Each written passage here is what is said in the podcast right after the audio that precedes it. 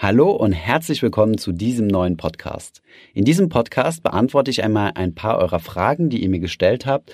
Die ersten Fragen kommen eher von Anfängern, also sind eher so Anfängerfragen und dann später etwas komplexere von Leuten, die sich schon mehr mit der Materie beschäftigt haben.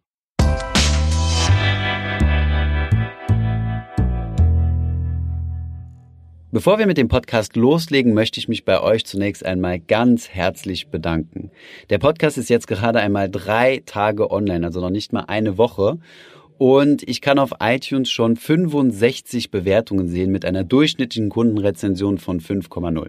Das finde ich einfach unglaublich. So viele Leute von euch haben so coole Kommentare geschrieben unter den Podcast. Also wirklich hier noch einmal herzlichen Dank. Und wenn du dann den Podcast auch auf einem Apple-Gerät hörst, dann würde ich mich freuen, wenn du auch eine Rezension hinterlässt. Das hilft uns wirklich hier nochmal eine größere Reichweite zu erreichen. Aber ja, unglaublich. Nach drei Tagen 65 äh, Reviews. Das ist zumindest das, was ich jetzt sehe. Vielleicht, die werden so nach und nach freigeschalten, habe ich so das Gefühl. Von daher, vielleicht sind es ja sogar schon mehr. Wir haben euch über unseren Instagram-Kanal aufgerufen und gefragt, was ihr für Fragen habt. Und wir würden jetzt gerne auch ein solches Format in diesem Podcast einführen, wo ich eure Fragen beantworte. Wir haben in weniger als einer Stunde über 17 Fragen bekommen, wovon ich mir mal die herausgesucht habe, die vermutlich für die meisten Leute interessant sind. Von daher gehen wir direkt einmal los in die Beantwortung der Fragen. Die erste Frage, wo soll ich als kompletter Finanzanfänger ansetzen? Das ist eine gute Frage, die bekomme ich auch meistens immer gestellt, wenn ich irgendwo interviewt werde oder ja, wenn ich mich erstmal vorstellen soll, ist meistens so eine Eingangsfrage immer, ich bin Anfänger, wo soll ich loslegen? Was ist der erste Schritt? meine Antwort ist dann in der Regel häufig, sparen. Das ist erstmal das Wichtigste. Du musst dein Sparen automatisieren und zunächst einmal ja so eine Materie haben, die du überhaupt formen kannst, um loszulegen, um Vermögen aufzubauen, um ähm, ja um überhaupt investieren zu können. Und das ist halt einfach das Sparen. Du darfst nicht alles ausgeben, was du einnimmst. Das, was übrig bleibt, das wird dir helfen, ein Vermögen aufzubauen. Deswegen ist das so wichtig. Sparen automatisieren ist der nächste Schritt. Das muss dann passieren, wenn das Geld auf dem Konto ist und nicht am Ende des Monats, wenn meistens nichts mehr drauf ist, sondern dann, wenn du dein Gehalt bekommst oder wo auch immer du dein Geld herbeziehst, dann musst du Geld sparen. Und dann kannst du auch dein Investieren automatisieren und deine ersten Erfahrungen sammeln. Und hier würde ich halt einfach einen ETF-Sparplan einrichten, denn hier investierst du in tausende Aktien weltweit, automatisiert, breit gestreut und diesen Investitionsplan einfach automatisiert durchlaufen lassen und von deinem Ersparten diesen ja, Sparplan füttern. Das ist so der erste Schritt, den ich als Finanzanfänger machen würde. Und dann würde ich mich als Finanzanfänger finanziell bilden, um kein Anfänger mehr zu sein. Sprich, Bücher lesen, unsere Videos schauen, in den Podcast reinhören und auch in viele weitere Medienquellen. Das Tolle in unserer Zeit ist eigentlich, anders als jetzt vor einigen Jahren noch, also vom Jahrzehnt zum Beispiel, das Wissen heute so einfach zugänglich ist. Und wir deswegen als Verbraucher oder als Privatanleger einen unglaublichen Vorteil haben. Und zwar sind wir jetzt nicht irgendwie hinter den großen Finanzinstituten, so im, im, im Ranking, wenn du willst, oder im Informationsfluss, sondern alle Informationen ist verfügbar. Du musst nur ein bisschen Zeit rein investieren, dir diese ja, zusammenzusuchen. Und in den Bereich fallen auch gleich die nächsten beiden Fragen. Es kam die Frage, ich hätte gern mal mehr Buchempfehlungen über Finanzen. Sollst du bekommen? Und eine zweite Frage, deine Top 5 Bücher zum Thema Einstieg in den Kapitalmarkt. Top 5 tue ich mir immer schwer, weil dann ist ja irgendwie so ein, so ein Ranking mit drin, das Beste bis zum, ja, bis zum, bis zum fünftplatziertesten. Ähm, Im Endeffekt musst du ein Buch finden, was zu dir passt. Es, es gibt so viele Finanzbücher, die geschrieben wurden für alle möglichen Zielgruppen. Und ähm, such dir am besten raus, eins, was zu dir passt. Einfach mal fünf Namen. Was ich super gut finde, ist der Finanzvisier, weil es super entertaining geschrieben ist und ähm, du dir Schritt für Schritt lernst, wie du ein passives Portfolio aufbaust. Das Buch heißt Der Finanzvisier. Ein weiteres ist äh, von Gerd Kommer Souverän investieren oder Souverän investieren für Anfänger. Der volle Titel lautet Souverän investieren in Indexfonds und ETFs. Das gibt's als in Anführungszeichen Profi-Version, das ursprüngliche Buch, und auch als leicht vereinfachte Version für die Leute, die gerade anfangen. Dann ein Buch, was wir gerade erst auf Instagram vorgestellt haben, nämlich Easy Money von Margarete Honig. Das ist eine Blogger-Kollegin, die noch gar nicht so lange unterwegs ist mit ihrem Finanzblog, aber einen wirklich super Schreibstil hat. Also ich habe in das Buch reingelesen, habe mir schon gedacht, naja, ähm, Finanzbücher kenne ich jetzt schon einige, das wird mich jetzt nicht aus den Latschen hauen, aber ich fand es halt einfach vom Schreibstil her super angenehm und vor allem auf Millennials ausgerichtet.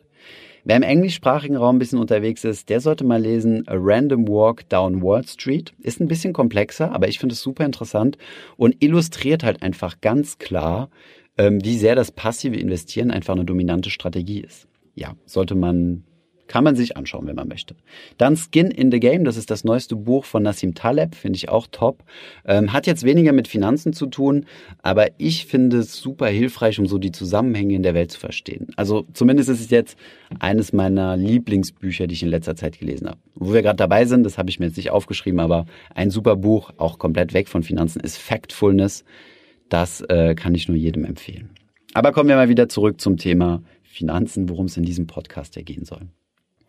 Welche guten Möglichkeiten habe ich, um 10.000 Euro anzulegen? Ja, ähm, auch hierzu haben wir schon mal ein Video auf YouTube gemacht. Auch dazu, wie man am besten 1000 Euro anlegen sollte oder 100.000 Euro oder nur 100 Euro.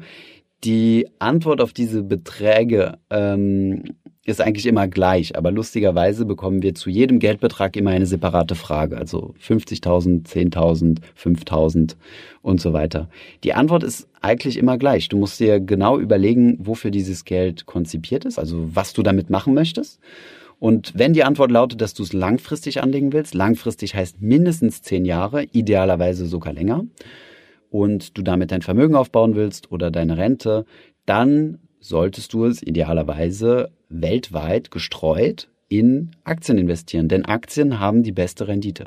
Und weltweit streuen kannst du am besten über sogenannte ETF, Exchange Traded Funds, mit denen du sogenannte Indizes kaufst, was so Marktbarometer sind, wie zum Beispiel der DAX in Deutschland. Wobei der zu eng gefasst ist, ähm, deswegen sage ich Weltindex. Von daher, ja, 10.000 Euro, wenn sie langfristig investiert werden sollen, dann in so ein ETF-Portfolio und ähm, ja, wenn du weniger Zeit hast, fünf Jahre, würde ich nur einen Teil in ETFs investieren, weil es durchaus sein kann, dass es am Ende der fünf Jahre weniger wert ist, dadurch, dass du derzeit, dass es vielleicht zu einer Finanzkrise kommen kann. Auch das sollte man sich immer bewusst sein.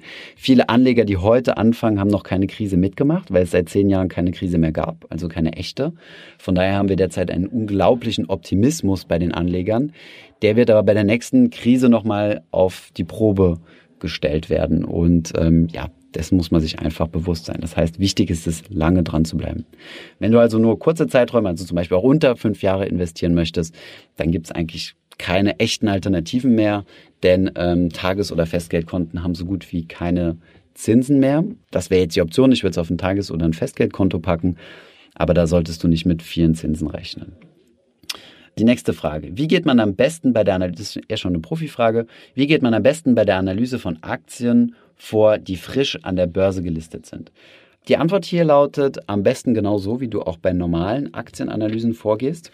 Ähm, der Unterschied bei frisch gelisteten Firmen, also die gerade den Börsengang hinter sich haben, ist, dass du hier weniger Datenmaterial hast, weil die Firmen natürlich noch nicht lang an der Börse gelistet sind per Definition und es somit noch keine langen historischen Daten gibt. Und ähm, Achtung auch bei solchen IPO-Investments. Es gibt wissenschaftliche Belege, dass frisch an der Börse gelistete Firmen in der Regel underperformen. Das heißt, dass sie weniger Rendite abwerfen als vergleichbare Unternehmen, die schon seit langem gelistet sind. Es liegt daran, dass Firmen häufig zu teuer an den Aktienmarkt gebracht werden. Und wenn du für etwas viel bezahlst, dann ist deine Rendite in der Regel gering. Und das solltest du im Hinterkopf behalten, wenn du in frisch gelistete Firmen investierst. Ansonsten würde ich hier genauso vorgehen wie bei normalen Aktienanalysen, die Kennzahlen analysieren, die Produkte analysieren, das Management, schauen, was Analysten drüber schreiben und so weiter. Aber hier muss ich auch ganz klar sagen, bin ich kein Profi. Ich habe das in meinem beruflichen, äh, ja, in meiner beruflichen Werdegang gemacht. Aber ähm, ich bin kein aktiver Investor. Ich kaufe einfach breit gestreut ähm, ja, weltweite Aktienindizes. Eine weitere Profifrage. Wie nutzt man den Negativzins? Finde ich eine gute Frage. Ähm, viele Leute ähm, haben ja so Angst davor. Ich habe vor kurzem ein Webinar gemacht mit der Börse Stuttgart, wo es um das Thema Negativzinsen geht und wen es interessieren sollte und wen nicht. Und ähm, ja, da hat man eher so ängstliche Stimmen gehört. Und das kommt daher, da die Deutschen sehr, sehr viel in Zinspapiere investieren, in Tagesgeld, in Festgeld, in Sparbuch, auf dem Girokonto liegen lassen oder irgendwo, wo man Zinsen bekommt ähm, oder eigentlich mittlerweile nicht mehr bekommt. Und wenn wir dann in eine Negativzinsen, Negativzinsphase kommen, dann ist es natürlich weniger erfreulich. Und die ersten Banken erheben jetzt auch schon Negativzinsen. Vorher war das nur für sehr große Guthaben gewesen, also bei großen Firmenkunden oder vermögenden Privatkunden, die sehr hohe Geldbeträge auf dem Girokonto gebunkert haben oder auf dem Sparbuch, da mussten die Banken Negativzinsen nehmen, weil auch sie Negativzinsen bezahlen müssen an die EZB. Jetzt ist es mittlerweile aber auch so, dass selbst ähm, für Privatanleger diese Negativzinsen anfallen sollen. Von daher finde ich einen guten Ansatz zu sagen, ich habe keine Angst vor Negativzinsen. Im Gegenteil, wie kann ich denn davon profitieren? Und die Antwort lautet hier auch, investieren. Denn wenn viel Geld im Markt ist, so ist es zumindest volkswirtschaftlich, dann wird auch viel investiert und die Assetpreise steigen. Also Asset steht hier für verschiedene Anlageklassen, wie zum Beispiel Aktien, Immobilien und so weiter. Ein Ratschlag, wo ich sehr achtsam wäre, es gibt ja Leute, die sagen, naja, wenn es Negativzinsen gibt, dann nehme ich mir einfach ein Darlehen auf und dann bekomme ich ja sogar Geld zu meinem Kredit. Das stimmt, ist, äh, ist, äh, ist eine interessante Denkweise. Jetzt musst du dir aber überlegen, was du mit diesem Geld anstellst. Wenn du dieses Geld zum Beispiel einfach auf dem Tagesgeldkonto liegen lässt, hast du ja nichts gewonnen, denn auch hier hast du ja Negativzinsen. Das heißt, du musst deine Zinsen gleich wieder abdrücken, die du durch dein Darlehen verdient hast. Auf der anderen Seite, wenn du sagst, ich investiere zum Beispiel in eine Immobilie, wirst du nicht der Einzige sein, der diesen Gedankengang hatte. Und ähm, vermutlich werden dadurch die Immobilienpreise steigen, so wie es auch gerade in den letzten, ja, sagen wir mal im letzten Jahrzehnt passiert ist. Die Immobilienpreise sind gestiegen, weil es viel Liquidität auf dem Markt gibt, einen hohen Investitionsdruck und die Leute einfach investieren müssen oder irgendwo das Geld hinpacken wollen. Von daher, du profitierst, um auf deine Frage zurückzukommen, von Negativzinsen einfach dadurch, dass du investierst, dass du dein Geld nicht auf dem Tagesgeld rumfaulen lässt.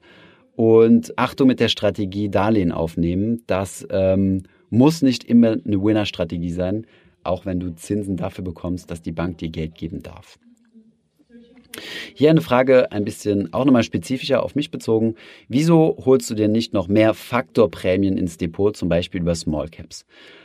Ähm, ich habe gewisse Faktorprämien in meinem Depot mit drin, zum Beispiel Emerging Markets ist eine, ist eine Faktorprämie, das heißt übergewichtet.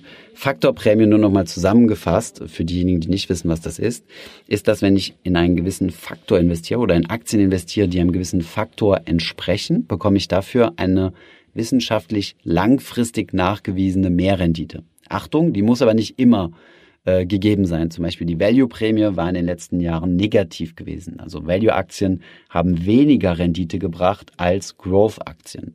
Wohingegen man sagt, dass Value eigentlich ein, eine Faktorprämie ist. Das heißt, man muss immer ein bisschen abwägen und sagen, eine solche Prämie ist nicht konsistent und immer der Fall. Zurück auf deine Frage, warum habe ich nicht mehr solche Faktoren drin, wie zum Beispiel Small Cap?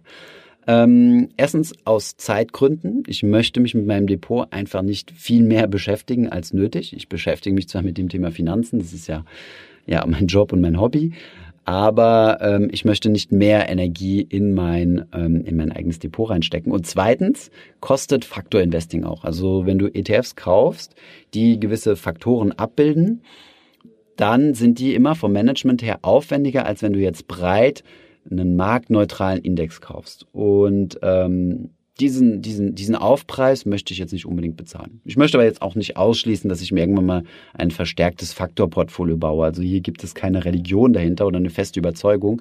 Wenn du denkst, dass äh, dein Depot mit einer Faktor, mit einer, mit einer stärkeren Übergewichtung von Small Caps besser ist, go for it. Kann ich dir nur raten, wenn du dich damit äh, wenn du dich damit wohlfühlst, dann investier die Zeit, mach deine Recherche und dann auf geht's.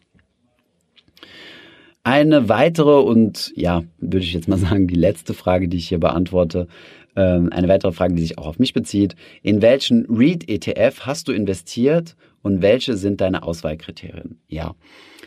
Ähm, ich habe immer Schwierigkeiten, Produktnamen zu nennen, weil ich nicht möchte, dass ähm, ja diejenigen, die mir folgen, egal jetzt über welchen Kanal, einfach blind das kaufen, was ich auch kaufe. Ähm, ich nenne es jetzt mal trotzdem. Ich habe äh, mein REIT ETF ist der HSBC, also HSBC, FTSE EPRA NAREIT Developed USITS ETF US Dollar.